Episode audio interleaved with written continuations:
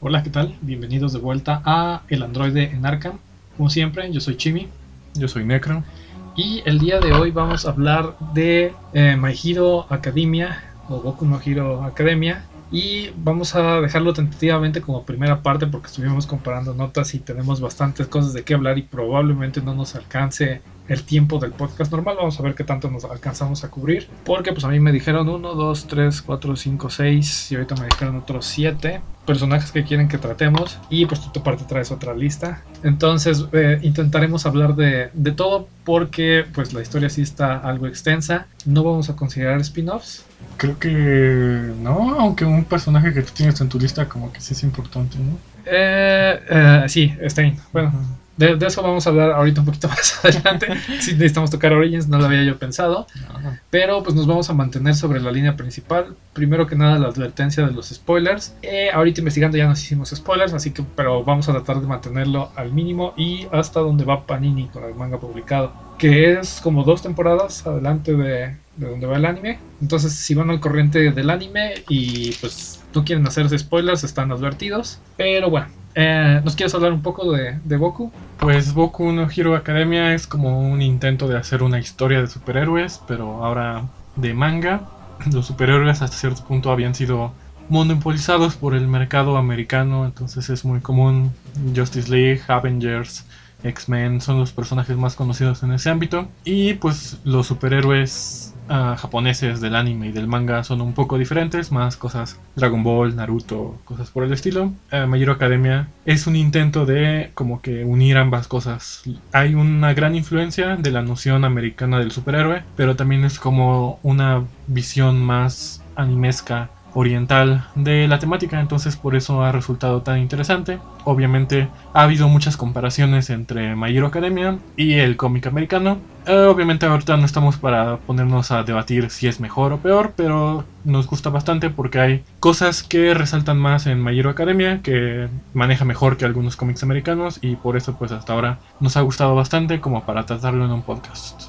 Ok, yo sí me voy a atrever a decir que Goku es mejor por el simple y sencillo hecho de que sí tiene una línea de continuidad de tiempo, pero como dices, ahorita no nos vamos a, poner a platicar de eso. Pues para empezar, creo que tú habías preparado la parte de los héroes y sin querer yo preparé la de los villanos. Pues a grandes rasgos, Midoriya Shonen es eh, un niño que quiere tener poderes toda la vida, pero nunca le despierta el gen X. Entonces conoce a All Might, que es como el Superman y el perro Bermúdez tuvieron un hijo. y. y le da a que se coma su cabello para que le den poderes. Lo hace sonar tan mal. Pero bueno, después de eso se convierte el heredero del, gran héroe. Es como si, si Superman le, heredara sus poderes a Jimmy Olsen, que estoy seguro que eso ya pasó en algún momento. Yo también. Pero, entonces Boku se, Boku, eh, Deku se vuelve el protagonista de la serie, entra a, a la escuelita de superhéroes y pues conoce y tiene muchos amiguitos, donde todos tienen problemas psicológicos graves, los adultos, los niños, los adolescentes, los villanos, todo el mundo tiene problemas bastante complicados en esta serie y eso es lo que la hace tan rica. O sea, si hiciéramos un podcast nada más de todos los problemas que tiene Deku y Bakugo, nos podríamos pasar hablando de aquí todo el rato. Pero bueno, ¿tú qué tienes preparado eh, de los héroes? Ok, como dices, hay varios puntos en común de algunos. Y algo que está como que muy denotado. Bueno, hay varias cosas, pero para no entrar de lleno con el usual, que son los padres, hay otro que creo que destaca mucho, que es un complejo de inferioridad en bastantes personajes que vemos en My Hero Academia. Cómo funciona el complejo de inferioridad. Algunos autores psicológicos dicen que todos tenemos un complejo de inferioridad y que la forma que lidiamos con este es como se desarrolla nuestra vida, nuestro trabajo, nuestra familia, etcétera, etcétera. Entonces creo que My Hero Academia es un buen ejemplo de este complejo de inferioridad y de las diferentes maneras que una persona puede lidiar con este. Desde Deku, que es como el ejemplo más obvio de esto. Deku, cuando es niño, no manifiesta ninguna singularidad y vemos cómo tiene un efecto en él, que a pesar de que no tiene un quirk, pues él todavía tiene este sueño de ser un héroe y eventualmente encuentra la manera de ser un héroe incluso sin tener una singularidad genética. La adquiere de otra forma, pero vemos como Deku no se rinde a pesar de que tiene bastantes trabas. En la escuela siempre le dicen, tú nunca vas a ser un héroe, ni siquiera tienes poderes, etc. Vaya, hasta ni siquiera tiene papá Deku, entonces creo que eso también influye bastante. Y sin embargo, Deku encuentra la forma de lidiar con esta inferioridad y termina por convertirse en un estudiante, un aspirante a héroe, uno de los mejores hasta cierto punto. La inferioridad también la vemos, por ejemplo, en Todoroki.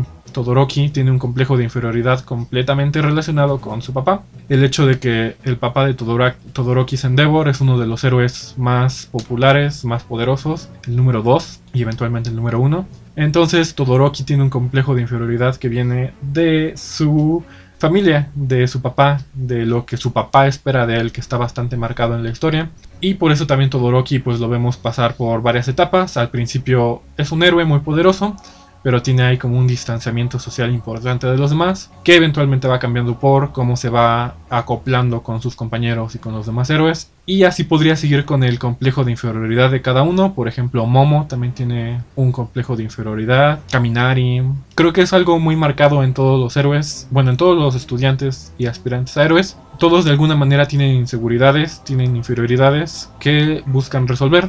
Y creo que aquí va a ser como de enlace, porque también lo vemos en el otro lado, los villanos. También hay un complejo de inferioridad bastante notorio en algunos villanos, como en Twice, como en el mismo. ¿Cómo se llama el de las manos? Shigaraki. Shigaraki. My Hero Academia hace bien esta como separación de caminos. Hay personas que su inferioridad la van a superar haciendo cosas buenas, cosas que ayuden a la sociedad, ayudando, mejorando, etc. Pero también hay personas que la inferioridad, la manera en que la superan, es haciendo cosas delictivas, criminales, como lo que vemos de los villanos. Todo este podcast va a ser, como siempre, de la sección de la niñez. Pero ahora sí nos vamos a extender porque antes de que esto se convierta en My Academia Shippuden, vamos a poder ver la parte del desarrollo infantil adolescente de la mayoría de los personajes. De Boku lo conocemos, de Boku le sigo diciendo Boku, de Deku lo conocemos cuando es niño, los problemas que tiene con la mamá, cómo tiene que lidiar con el hecho de que pues sabe que no va a tener queer. Eh, pues Todoroki, pues de que papá le echó la, el kettle en la cara hirviendo y por eso tiene la mancha en la cara. Bakugo sorprendentemente es el único que tiene a sus dos papás y realmente no tiene ninguna expectativa de eso. A lo mejor ahorita de eso nos hablas un poquito porque aunque es el que tiene el núcleo familiar más estable y el que en teoría debería de ser como el más centradito es probablemente el más problemático. Hasta cierto punto, ¿no? Como dices tú, cada quien demuestra su resiliencia y su forma de salir adelante de formas diferentes. Eh, pero lo importante aquí es la división, como siempre, de qué es lo que hace a alguien bueno y qué es lo que hace a alguien malo. El sistema de soporte es lo que hace que los buenos sean los buenos hasta cierto punto.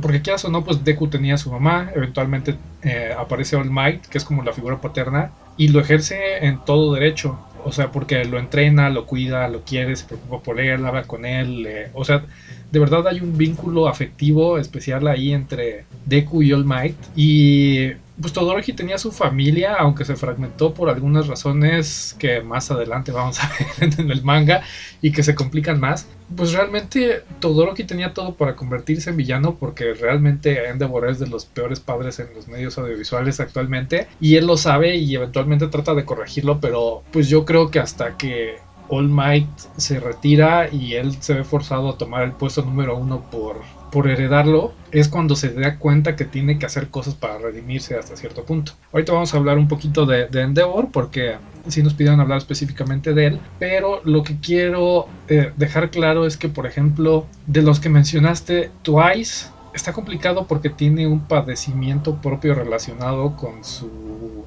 singularidad, que ahorita vamos a hablar de eso porque está interesante, pero por ejemplo Shigaraki tenía un buen núcleo familiar, pero sus poderes son los que hicieron que pues todo eso se descarrilara y al no, bueno, vamos a hacer spoilers, ¿no? El punto es que su papá odiaba a los superhéroes porque su hermana era la antecesora de All Might y se había muerto por ser héroe. Entonces como que tenía un resentimiento especial a los poderes y como que siempre renegaba y que mi hijo no va a ser un héroe, mi hijo no va a tener poderes, mi hijo no, no esto, mi hijo no el otro. Y todo eso se fue haciendo el resentimiento que estaba guardando Shigaraki al punto de que cuando él presentó su singularidad se descarriló por completo porque tenía la presión implícita de que sabía que lo tenía que esconder de su papá, que él no tenía permitido ser héroe, él no tenía la aspiración de hacer algo bueno con la singularidad que se le presentaba y eso hizo que en el momento que se presentara al ser una singularidad destructiva pues, prácticamente matara a toda su familia, dejándolo solo y pasó pues lo que muchas veces pasa en estas situaciones,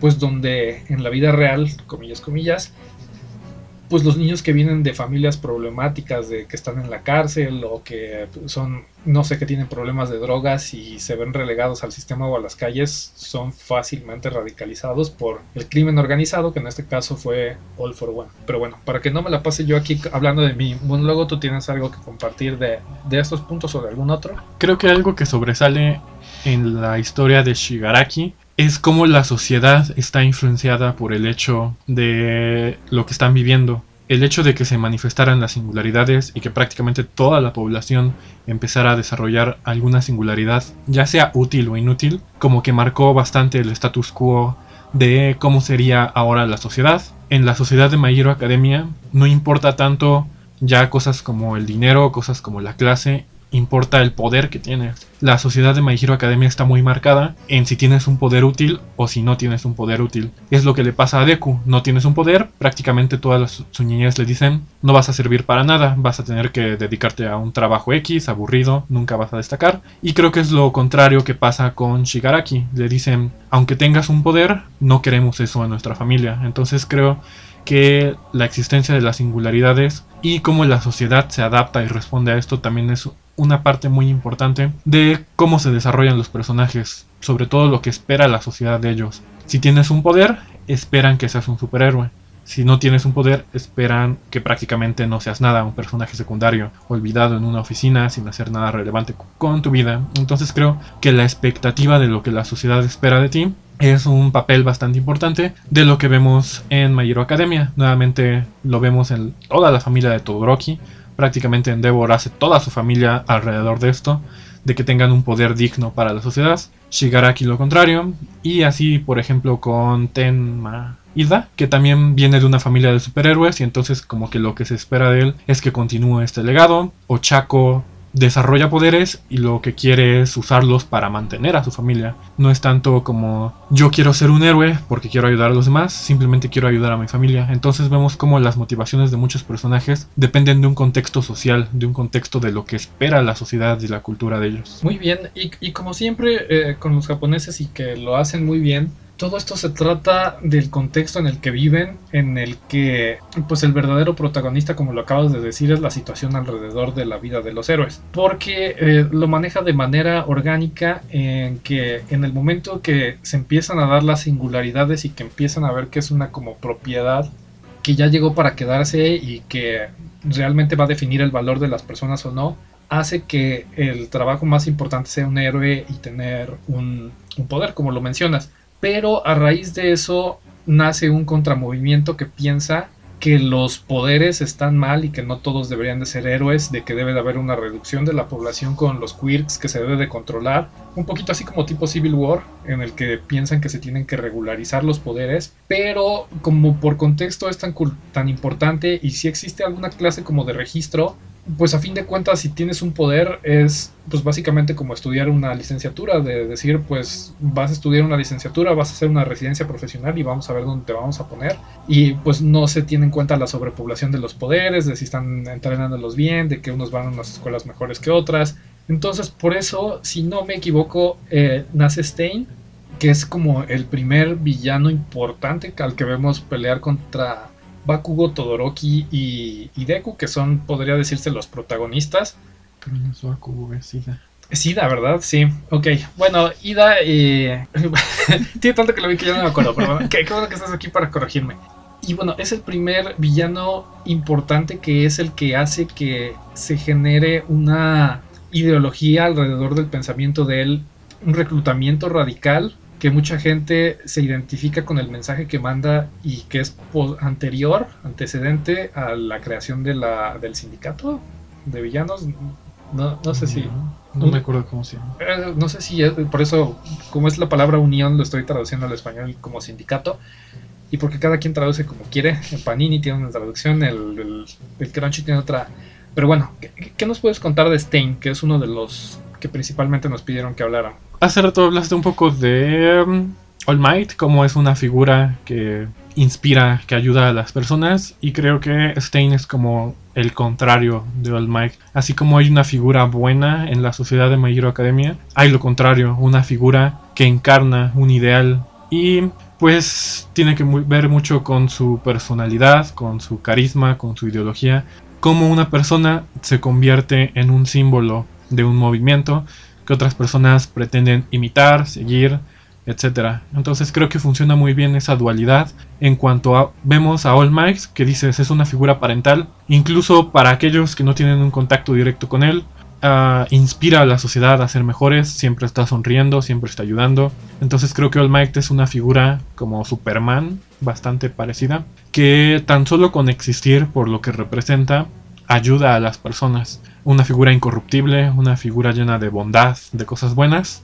Entonces tiene que existir el contrario, y es donde llega Stein a cumplir con este papel, como una persona inspira a otras, pero hacia el contrario, hacia el crimen, hacia oponerse a la sociedad, a lo que se dicta de ella. Entonces creo que funciona como algo simbólico, Stein, una persona que termina por representar algo y que es tomada como ideal por otras personas. El arco de Stein es subjetivamente corto, pero sus repercusiones pues las vemos a lo largo de toda la serie de My Hero Academia y creo que eso es, por eso es muy importante. No tanto por lo que hace o por lo que no hace, pero sino por lo que acaba representando. Entonces creo que es un símbolo de algo que las personas se pueden identificar, que pueden resaltar, cuando no están conformes o no están bien centradas en la sociedad, en lo que se espera de ellas, en el contexto, etc. Muy bien, y como tal, Stein fue padre de la carrera de villanos de Toga, del hombre lagartija y de Davi, que son los que llegan a Shigaraki porque el compa este que tienen para reclutar talento de villanos, pues dice que andaba buscando gente afín con los ideales de Stein y fue de esa forma en que los jalaron para la sociedad y sociedad, unión, sindicato, no sé, eh, de villanos. Y pues son los que se terminan convirtiendo en los tenientes de Shigaraki porque junto con Twice Toga y Davi yo creo que son los tres más importantes que son como eh, el Ida, Ochako y, Bakugo de, de, Shigaraki. Y entonces está padre porque de esta forma vemos como los paralelismos de los dos puntos en los que como las circunstancias son lo que puede determinar que se vayan para un lado o para otro. Bueno, Shigaraki tuvo un desarrollo interesante porque como personaje como tal pues está medio tibiezón porque en el transcurso de lo que vamos, como que lo manejan muy en espera de que tenga su Bloom como líder, porque está medio perdido cuando encarcelan a All for One o One for All. All for One. All for One, bueno, siempre, siempre me confundo con eso. Y pues pasa pues eh, lo de Stein, lo del reclutamiento, después eh, lo de el del pico. Los Yakuza, esos que no me acuerdo cómo se llaman. Sí, a mí también se, se me acaba de ir el nombre de eso porque estuvo tan, tan triste esa temporada. El perico Yakuza y luego pasa todo esto de que Gigantomachia no lo respeta porque nada más va a respetar como tal al, heredero de, de, All for One. Y es hasta que llegamos con Redestro que como que se corona y encuentra las motivaciones que es donde conocemos el origen de como tal de Shigaraki en el que pues él tiene su despertar y su autoconocimiento y se convierte en un villano de verdad de, de primera al punto de que todo el arco de Redestro es pues una pelea entre villanos como tal para ver quién es el que se corona y se convierte en el en el brillante principal, que si lo vamos notando es como ir creciendo de a poquito. Primero como que jaló a los que quedó de Stein, luego jaló a los que quedó de... Ay, se me está olvidando cómo se llama. Bueno, el, el Yakuza. Y luego termina reclutando pues, a un estado completo que es de, de todo lo, de Redestro. ¿Algo que nos quieras comentar de, de esto? Yo creo que Shigaraki no importa tanto como personaje individual sino que nuevamente lo que representa. Prácticamente Shigaraki es un instrumento de All for One que simboliza cómo los superhéroes tal vez pueden ayudar a la sociedad, pero tienen fallas en su familia. Y creo que eso es bastante oh, oscuro hasta cierto punto, porque lo vamos a ver mucho más con Endeavor, pero a fin de cuentas Shigaraki es así porque prácticamente la antecesora del One for All, por ser un superhéroe, tuvo que descuidar a su familia y entonces terminó por descuidar a esta facción de su familia. Shigaraki pierde control de sus poderes y mata a su familia. Entonces es como un signo de cómo un héroe tal vez aporta a la sociedad, pero descuida partes importantes de su familia y que pues también es una simbología bastante acertada de lo que pasa en nuestra sociedad.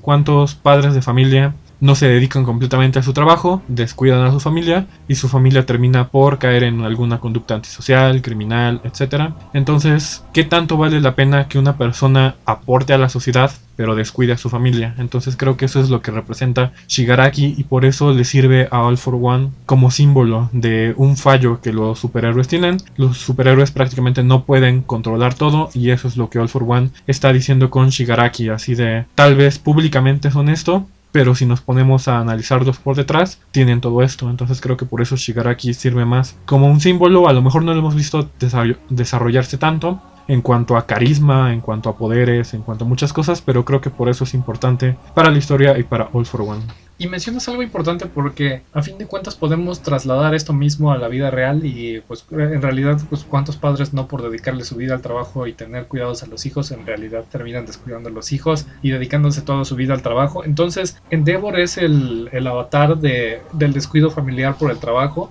y yo creo que por eso lo, lo, vemos mal tanto tiempo, pero también nos tenemos que poner a comprender que pues como siempre él tiene la situación difícil, pues primero que nada la presión de siempre saber que fue el número 2 y bueno, sí, sin mencionar que tiene otro montón de trastornos ahí por los que obligatoriamente si hubiera ido a terapia no hubiera pasado la mitad de lo que le pasa a la familia Todoroki. Y pues más adelante van a ver cómo termina pagando ese precio costosamente. Y otros de los villanos que tenemos aquí, de los que nos pidieron hablar, y es uno de mis favoritos y realmente es uno de los arcos más chiquitos, eh, que creo que fue en lo que cerró la última temporada, ya no me acuerdo, o empezó, que es lo de la Brava y Gentle, que en realidad son villanos, pero son como villanos youtubers, tiktokeros, como este fulano que apenas hizo un video que quería que fingió que iba a saltar una tienda y le, lo mataron. Pues sin querer el, el, anime predijo esta clase de comportamientos donde la gente iba a hacer esta clase de estupideces para llamar la atención. Pero pues en realidad no son villanos y es gente que nada más quiere llamar la atención.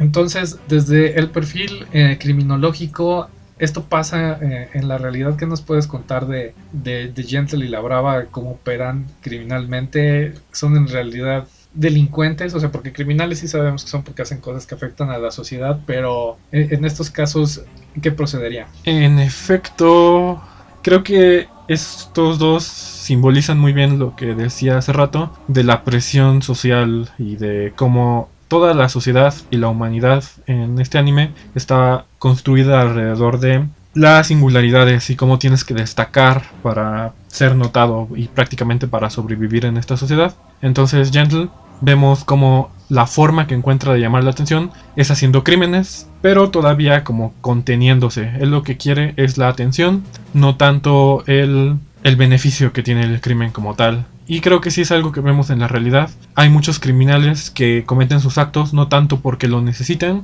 sino porque quieren llamar la atención. Entonces hay muchas personas que, por ejemplo, se roban coches, pero no los venden, no los no obtienen un beneficio económico de ellos, solamente se los roban y los abandonan. Lo que les gusta a estas personas es, por ejemplo, que los persigan, que los noten, burlarse de la policía, etc. Y creo que ese es el perfil en donde Gentle ah, queda muy bien. Encuentra la forma de llamar la atención a través de sus crímenes. No tanto va a ser un daño, lo, únicamente, lo único que quiere es destacar, ser notado, etc. Y creo que también es algo que tiene que ver con la generación, como dices, del YouTube y del TikTok, donde poco a poco la sociedad se está volviendo algo que entre más likes tienes, entre más te comparten, etc., prácticamente más vales para la sociedad. Entonces, tristemente, sí va a ser algo que eventualmente tal vez vamos a seguir viendo casos de este tipo, de personas que hacen actos dudosos para llamar la atención. Por el otro lado, la Brava se llama. Creo que tiene un perfil completamente diferente, que es más un perfil de dependencia. Ella lo que quiere es estar con Gentle.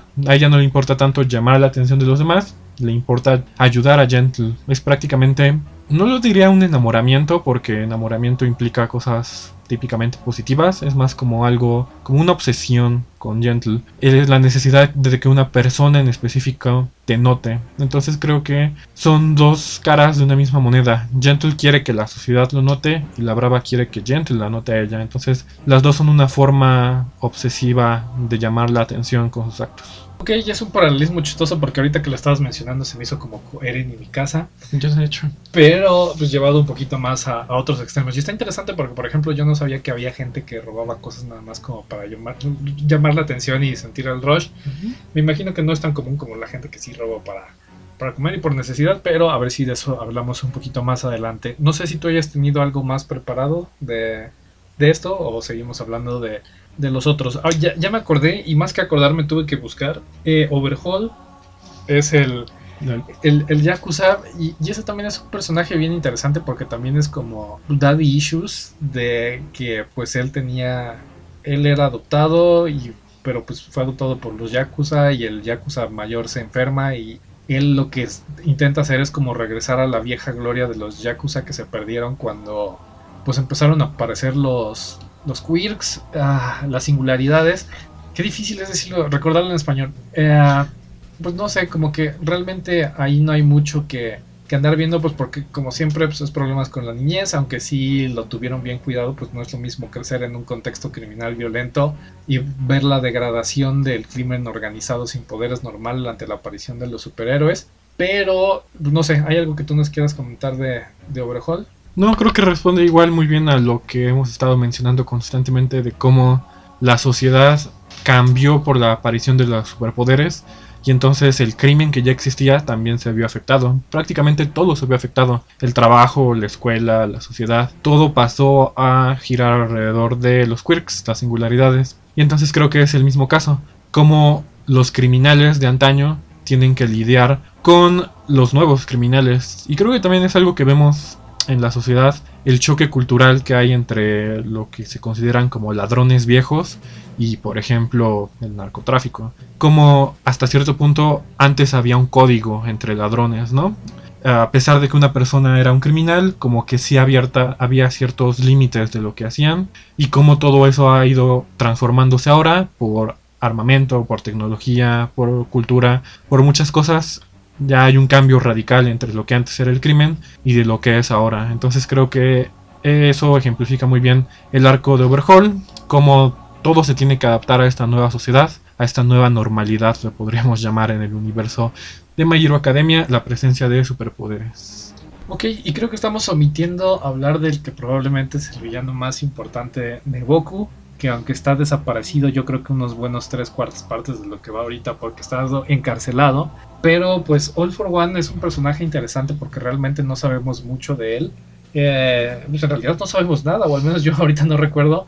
Pero es el centro de los villanos porque a fin de cuentas él quiere hacer de Shigaraki el heredero de lo que él está haciendo pero no sin antes haber creado un imperio criminal que más allá de andar buscando el poder y reconocimiento es una como megalomanía de ser y controlar y tener todos los poderes, todas las singularidades, de crear los nomus, de tener una red de villanos, de tener un legado. Entonces, este opera más en un nivel como macrocriminal, pero sin llegar al punto así como tipo narcotraficante.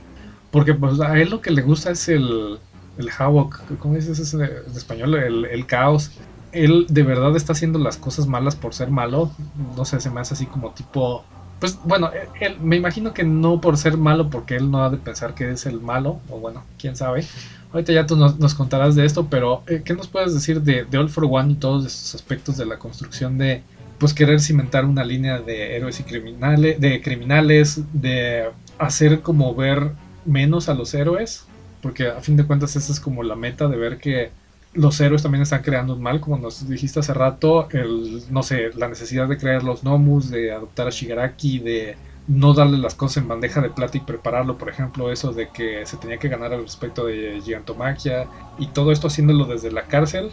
Entonces, ¿qué nos puedes decir de All for One? Creo que All for One es como el arquetipo de supervillano, entonces no es tanto como los Yakuza o como Gentle, sino que como dices, él lo que quiere es destruir, lastimar, hacer ver mal a las personas que vemos como buenas. Y creo que a fin de cuentas No sabemos tanto del personaje, pero creo que sí se ajusta bastante al perfil de psicopatía del que hemos hablado en algunas ocasiones, porque como dices, tiene varios aspectos de megalomanía, complejo de Dios, el hecho de que prácticamente él asigna poderes a personas y él decide quién tiene qué poder. Entonces creo que todo eso encaja muy bien con el complejo de superioridad de los psicópatas, el hecho de controlar a la sociedad, controlar a sus esbirros, controlar la narrativa, controlar a los héroes. Creo que encaja muy bien en la psicopatía. Entonces también el encanto hasta cierto punto All for One como que se gana a los villanos y también prácticamente y literalmente mueren por él dan su vida por él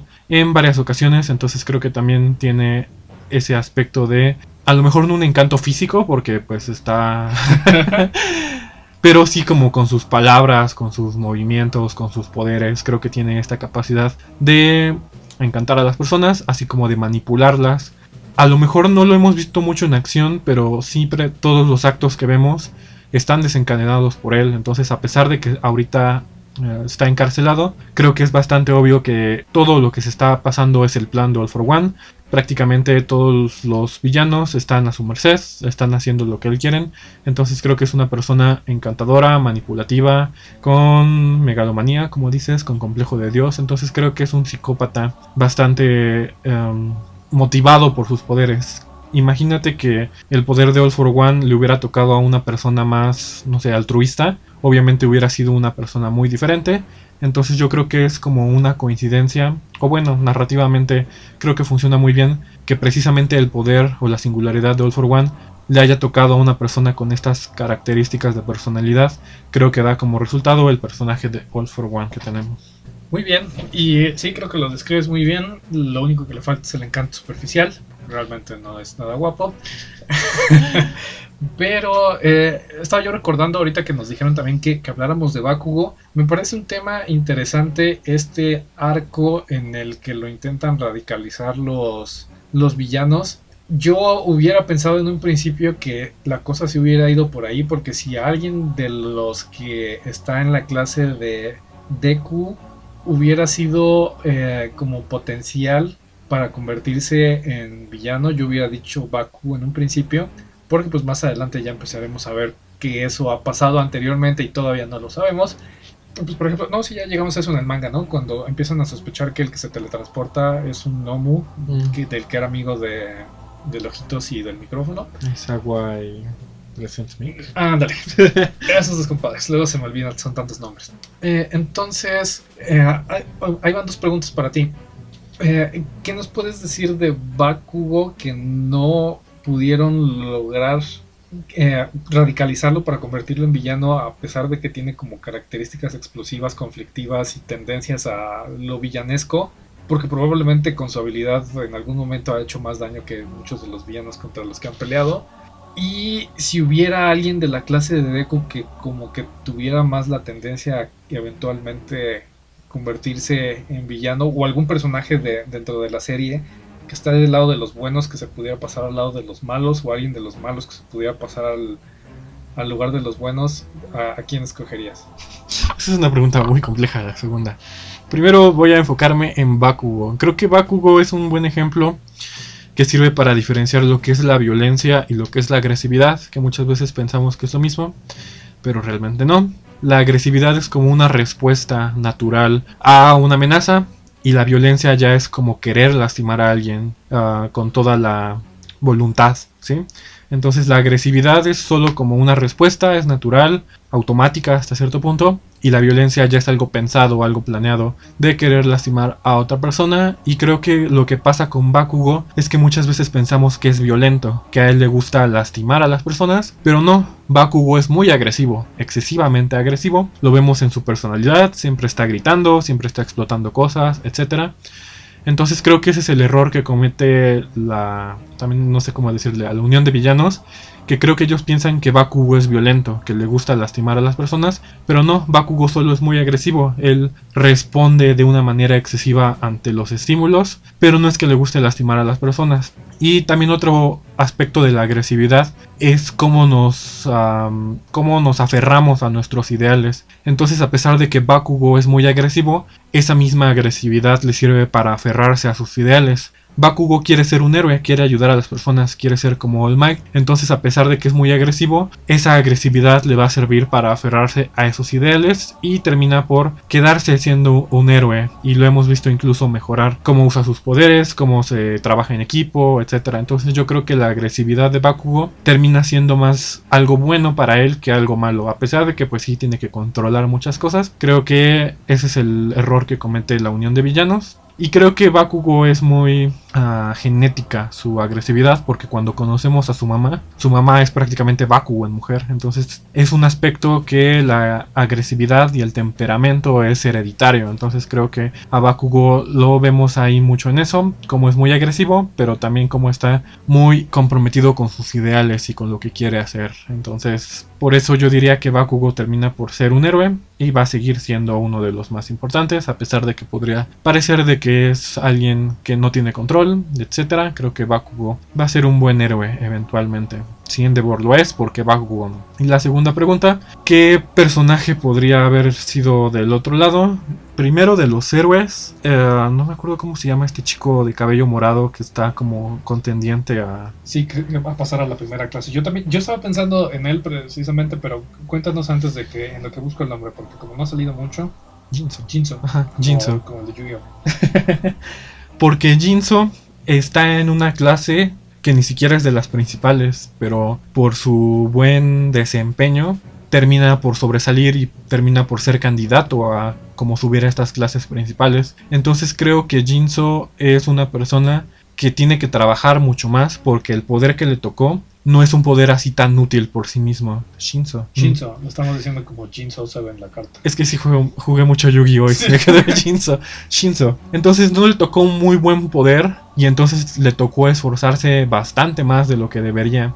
Entonces yo creo que si a Shinzo lo hubieran captado primero los villanos, como que hubiera destacado más ahí porque hubieran encontrado la forma de utilizarlo más para algo mal. Pero pues afortunadamente yo creo que tuvo buen desempeño en el Festival de los Héroes y termina por uh, notarse ante... ¿Cómo se llama? Hace rato dijiste ese nombre, se me olvida, que siempre está dormido.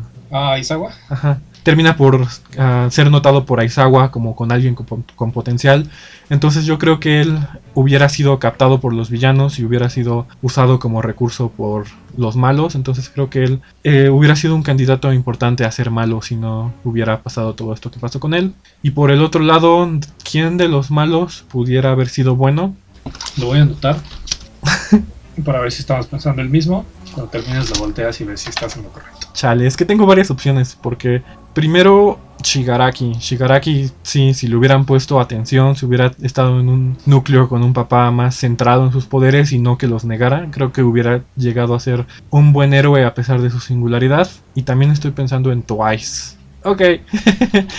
Porque de Twice no hemos hablado, pero Twice es bastante interesante psicológicamente porque ahí tiene un trastorno que se deriva de su superpoder. Y creo que es algo de lo que no hemos hablado mucho y que creo que también My Hero Academia plasma muy bien, que es la consecuencia de los superpoderes, como en Marvel y en DC vemos que tienes un superpoder y prácticamente ya te salvaste de cualquier cosa mala que podría pasarte. Pero en Hero Academia vemos mucho cómo los superpoderes tienen un costo. Por ejemplo, Deku al principio se rompe muchísimo los huesos con su superpoder. Y llega un momento en donde le dicen, si sigues rompiéndote los huesos ya ni te los vamos a poder curar con superpoderes. Entonces los dedos de Deku están todos chuecos ya porque se los rompió tanto. Y si los hubiera seguido rompiendo, prácticamente los hubiera perdido. Um, Aizawa también siempre lo vemos como desvelado, como mal nutrido, porque su superpoder involucra como tener los ojos abiertos todo el tiempo. Entonces creo que también vemos ahí mucho como su superpoder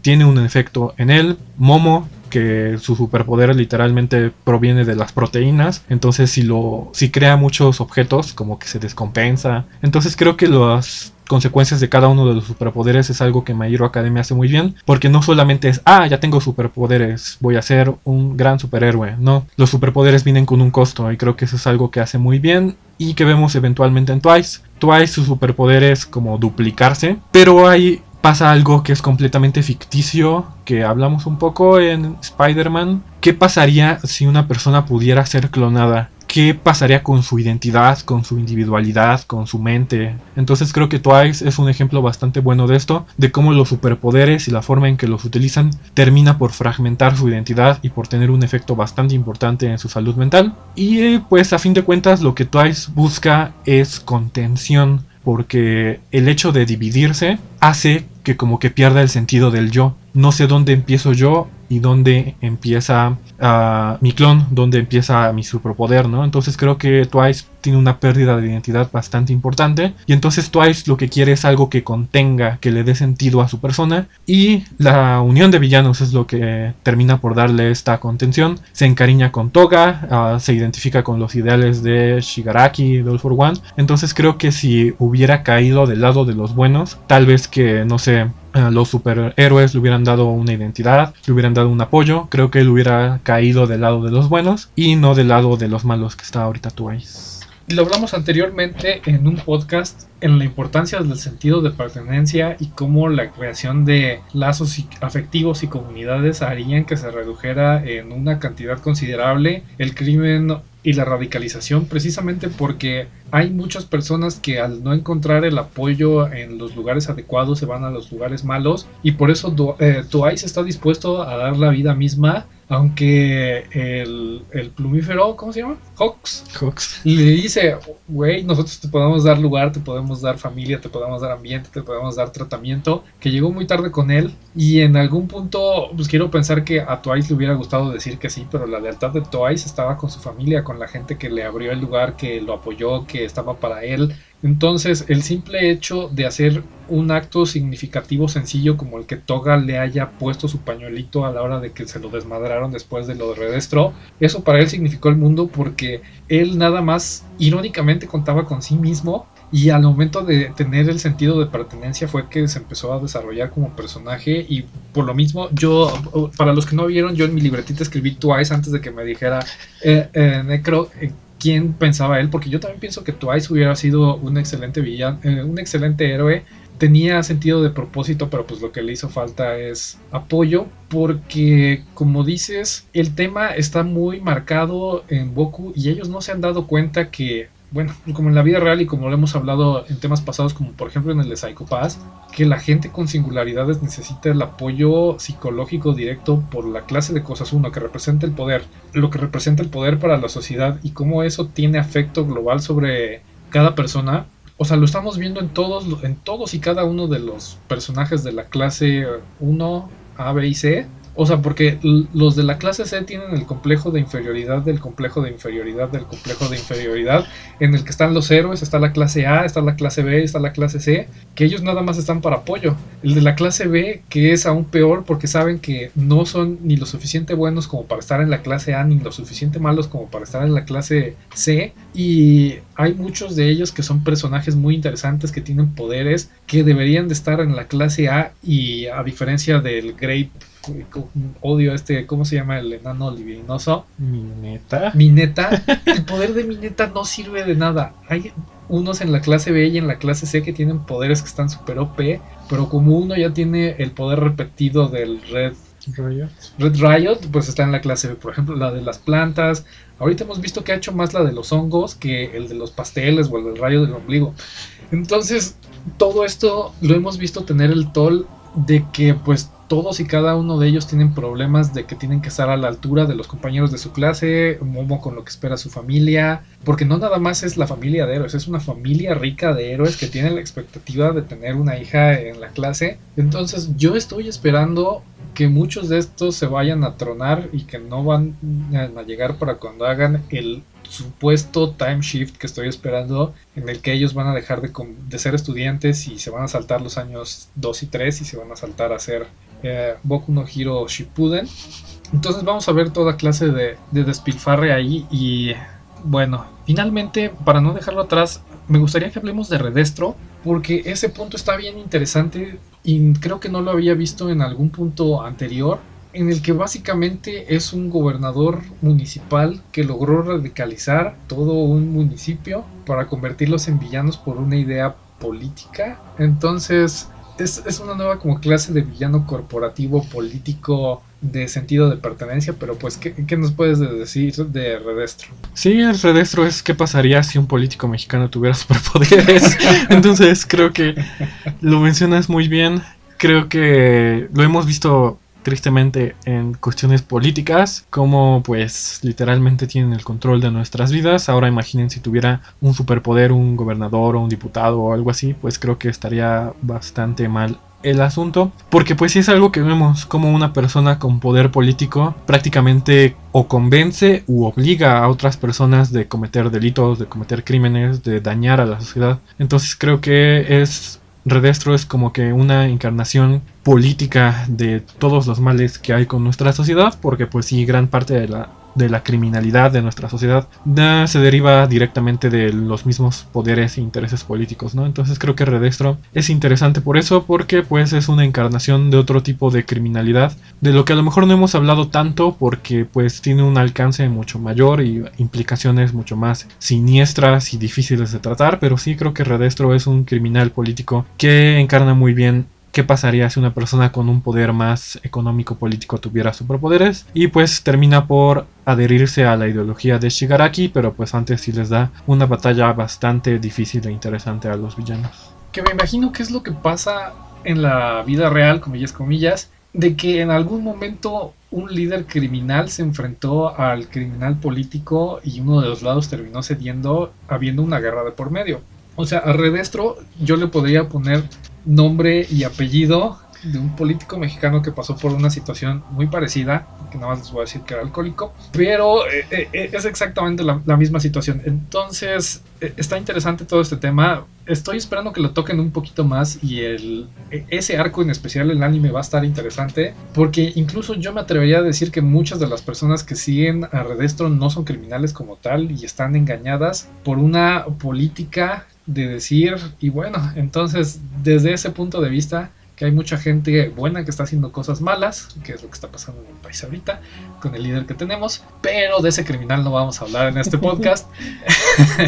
y eh, creo que nos quedamos cortos al hablar de todo esto, pero sí alcanzamos a cubrir toda una buena parte de todos los villanos que van ahorita. Nos hablamos muy a grosso modo y a lo mejor sí consideraríamos probablemente en el stream hacer un poquito más énfasis en cada personaje. Y eh, mencionar que el stream va a ser hasta principio, la primera semana de, de marzo, espero que el domingo eh, nos, nos, dé tiempo, pero eh, como siempre muchas gracias por acompañarnos en los dos podcasts del mes, por razones personales los hicimos juntos, vamos a descansar las próximas dos semanas. Y bueno, no sé si tengas algo para cerrar antes de que demos cierre al podcast. No sé, de Endeavor casi no hablamos, lo dejamos para Sí, yo creo que el Endeavor lo, lo, dejamos para, para, la próxima porque es un tema bastante complejo, porque son problemas parentales, problemas de, del trabajo y todas esas cosas. ¿O quieres que hablemos de nada? No, no, sí, yo considero que es bastante amplio y no nos daría tiempo, entonces, ok.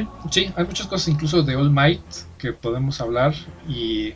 Porque pues, All Might es un santo de mis personajes favoritos de todo el tiempo, pero lo que representa tanto para los buenos como para los malos es, es digno de hablar de un podcast nada más de esos dos. Pero eh, ¿Conclusiones? Conclusiones es como siempre vayan a terapia. Creo que en My Academia hace muchas cosas bien, pero sí algo que les faltaría. Pero creo que es de la cultura popular en general que si hubiera un consejero psicológico en UA, pues sí, ayudaría bastante porque pues si en una escuela normal es difícil las situaciones que viven niños, adolescentes, creo que en una escuela ficticia donde pueden explotar simplemente por sudar, creo que es mucho más importante que las personas tengan apoyo psicológico y entonces gran parte de las cosas, por ejemplo Shigaraki, Twice y muchos personajes que son aparentemente malos, aparentemente malos, se hubieran podido evitar con la guía correcta de estos personajes. Entonces creo que como siempre el punto importante es destacar la importancia de la salud mental, de su atención,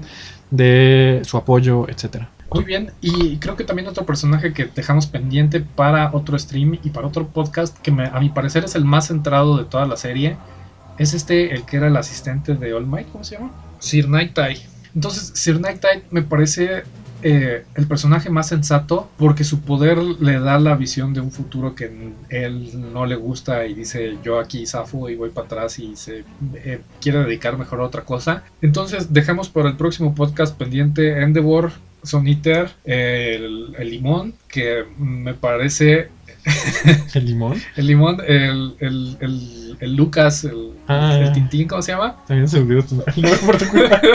Mirio. Mir- Miro, Mirio, Mirio. Bueno, él también tiene un tema psicológico importante que es el- la renuncia de sus poderes en el sentido de, pues él era el candidato principal a convertirse en el siguiente próximo gran héroe y hace un sacrificio que pues aunque parece reversible, lo saca de la jugada un ratote en uno de los momentos más importantes de, del manga. De la chica de Big Tree como que no sabemos mucho y porque en realidad pues es un personaje que está nada más ahí por ahí candy lamentablemente, pero Son sí también tiene un trastorno ahí especial del que podríamos hablar con más detalle más adelante, pero También Eri, la niña. Eri, eh, eh, sí, no, no, no. eh, le- les digo que tenemos personajes y personajes y personajes. Nos tenemos que poner a releer el manga porque si nos podemos hablar de cada personaje en especial, porque Eri como sobreviviente de crímenes violentos donde estaban experimentando con ella, cuál es la consecuencia de todo esto cuando es niña es, es importantísimo. Pero bueno, nos vamos a poner a hacer otro podcast si nos ponemos a pensar en todos los personajes nada más de los que podríamos hablar. Nos podemos seguir aquí.